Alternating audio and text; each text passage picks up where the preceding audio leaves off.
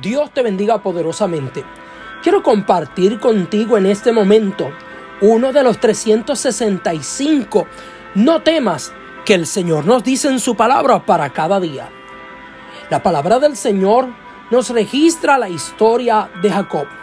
Luego de que había dado por muerto a su hijo José, ahora se encuentra ante la incertidumbre de ir a Egipto.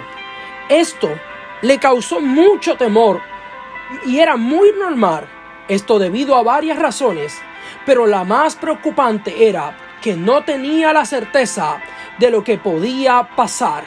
Muchas veces Dios nos da una instrucción y nos inundamos de temor porque no tenemos la certeza de lo que puede pasar.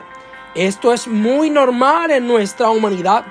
Es ahí donde debemos prestar atención a la palabra del Señor. En Génesis capítulo 46, versículo 3, el Señor dijo, y dijo, yo soy Dios, el Dios de tu Padre, no temas de descender a Egipto, porque allí yo haré de ti una gran nación.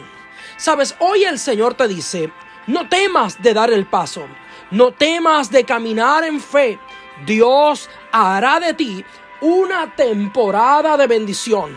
Sabes, la expresión yo soy encierra una enseñanza muy poderosa para el pueblo hebreo y la quiero compartir para ti.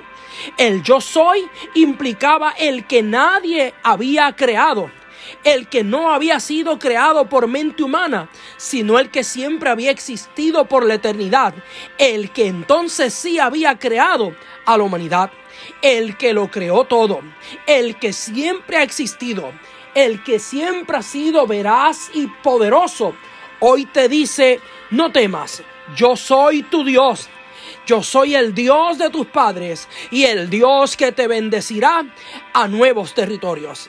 Es por eso que en esta hermosa hora debes cancelar todo temor y declarar, el yo soy está conmigo, por lo tanto no temeré.